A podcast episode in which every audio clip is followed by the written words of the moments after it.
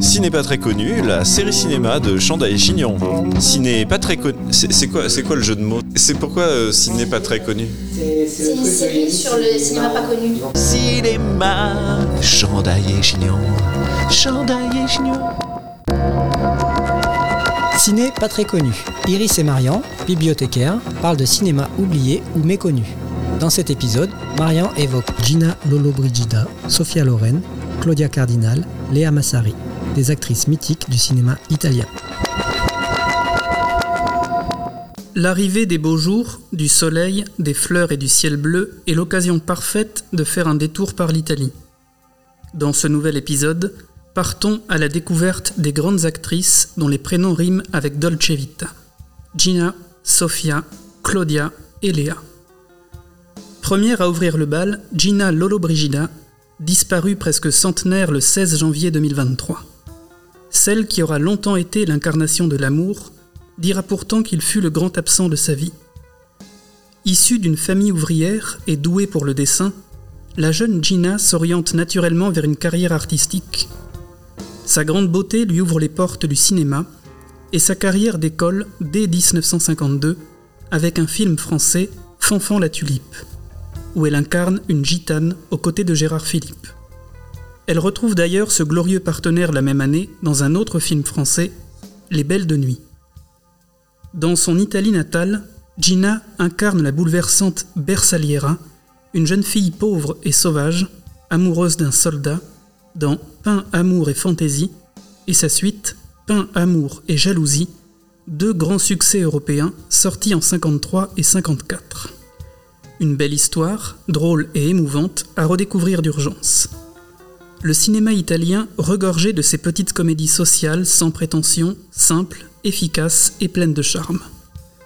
Des rôles de belle gitane à celui d'Esmeralda, il n'y a qu'un pas, que Gina va franchir en 56 en incarnant l'héroïne de Victor Hugo dans le Notre-Dame de Paris de Jean Delannoy avec Anthony Quinn en Quasimodo. Encore un très bon film à revoir sans plus attendre. Gina incarnera d'autres grands personnages comme la soprano Lina Cavalieri dans La Belle des Belles ou la reine de Saba dans le film du même nom aux côtés de Yul Brynner. Au même moment, une autre grande actrice italienne tient le haut de l'affiche, c'est Sofia Loren. Elle aussi aura connu une enfance pauvre et difficile. Elle aussi sera remarquée pour sa grande beauté et se retrouvera à faire du cinéma sans vraiment le vouloir. Elle aussi connaîtra une carrière internationale dans les années 50 et 60, avant de disparaître progressivement des écrans. Plutôt que d'évoquer les grands classiques, je préfère vous inciter à revoir ses premiers rôles, ou ses derniers, moins connus mais tout aussi intéressants. Ainsi, en 1954, dans l'or de Naples, un petit commerçant de rue voit ses ventes décoller lorsque sa femme, Sophia, joue la marchande. Jusqu'au jour où celle-ci perd sa bague de mariée dans l'une des pizzas, provoquant la fureur du mari jaloux. Quelques mois plus tard, elle crève l'écran dans l'excellente comédie Dommage que tu sois une canaille, où elle est une petite voleuse de bas étage qui rend chèvre un jeune chauffeur de taxi incarné par Marcello Mastroianni. Sophia fredonne, chantonne, virevolte, sautille et pétille pendant une heure et demie dans l'un de ses meilleurs films. Vingt ans plus tard, en 74, elle partage la vedette avec Jean Gabin, dont ce sera l'avant-dernière apparition, avec Verdict. Elle y joue une mère prête à tout pour défendre son meurtrier de fils et l'extraire des rouages de la justice jusqu'à sombrer elle aussi dans la criminalité. Bibliothécaire, spécialiste en rien, Ou presque. intéressé partout. Plus ou moins. Chandail et Chignon, le podcast vraiment très intéressant. Hallucinant. C'est possible ça? Retournons dans les années 50 avec une autre comédie italienne qui créera la surprise en 1958, Le Pigeon. C'est l'histoire de Cosimo, un voleur en carton, qui se fait pincer pour avoir essayé de piquer une voiture. En prison, il fait l'erreur de dévoiler son prochain casse, qu'il pense infaillible, et se fait dérober l'idée par une bande de bras cassés et de tirs au flanc. Bien évidemment, l'affaire en or se révélera être le cambriolage le plus déplorable qu'ait connu l'Italie, mais il permettra toutefois de découvrir un véritable joyau en la présence de Claudia Cardinal, qui fait ici ses débuts en incarnant la sœur d'un des malfrats. Sa silhouette, gracile et féline, sera celle des années 60. Tour à tour, elle est Ginetta dans Rocco et ses frères, mais aussi cette jeune provinciale larguée sur le bord de la route dans La fille à la valise, sans oublier la bien nommée Vénus qui accompagne Belmondo dans Cartouche, et la riche héritière du guépard qui séduit de long. Elle sait aussi jouer des rôles plus difficiles comme dans l'étrange 8 et demi de Fellini, ou cette incestueuse Sandra dans le film du même nom, tourné par Visconti. Rappelez-vous, Claudia, c'est aussi la mythique veuve Jill McBain, dévastée par le massacre de sa famille dans le formidable western de Sergio Leone, Il était une fois dans l'Ouest. La décennie suivante est un peu plus difficile, même si l'on peut revoir avec délice la Shkumun, où elle retrouve Belmondo au sein de la pègre marseillaise, ou encore son rôle de passionnariat dressé contre le fascisme dans Liberté mon amour. Faisons un bond jusqu'en 82 avec l'incroyable Fitzcarraldo, dans lequel elle accompagne un Klaus Kinski hallucinant et halluciné dans son projet démesuré de construire un opéra géant au beau milieu de la jungle amazonienne. Refermons cet album de Claudia sur son rôle de maman souriante, douce et généreuse, épouse d'Omar Sharif, dans Meyrig et 588 rue Paradis, l'émouvant diptyque réalisé par Henri Verneuil sur l'enfance douloureuse vécue par ce dernier en plein génocide arménien. Sorti en 91 et 92 dans une relative indifférence, ce sont là les deux derniers films tournés par cet immense réalisateur français qu'était Henri Verneuil, injustement méprisé de son vivant parce que trop populaire, et qu'il conviendrait de réhabiliter de toute urgence.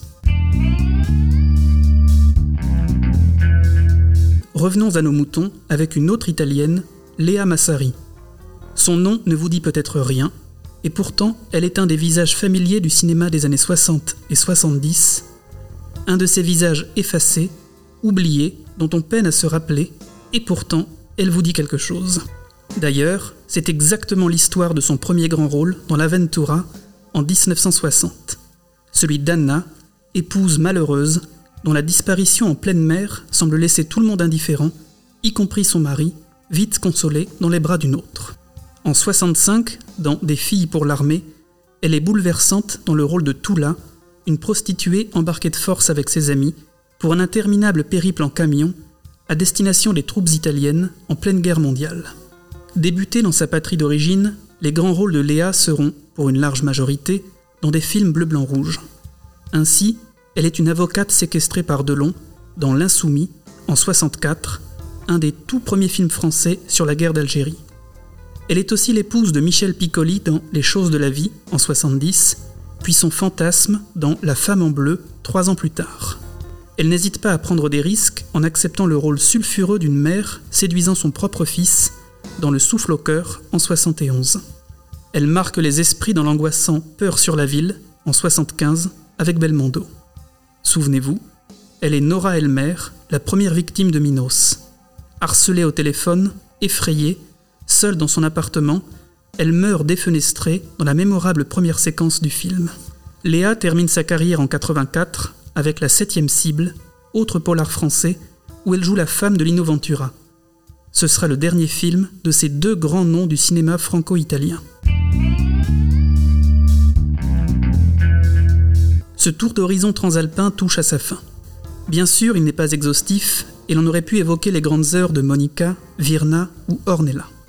En attendant, rien ne vous empêche, un de ces soirs, d'abandonner smartphone et séries afin de voir ou revoir ces merveilleuses héroïnes italiennes dans leurs petites et grandes histoires cinématographiques, certaines étant d'ailleurs disponibles dans nos médiathèques. Semez vos envies et cultivez votre curiosité en attendant le prochain podcast des médiathèques de Saint-Médard-en-Jalles. Abonne-toi. Ciné pas très connu. Une série cinéma de Chandaille et Chignon, le podcast des médiathèques de Saint-Médard-en-Jalles.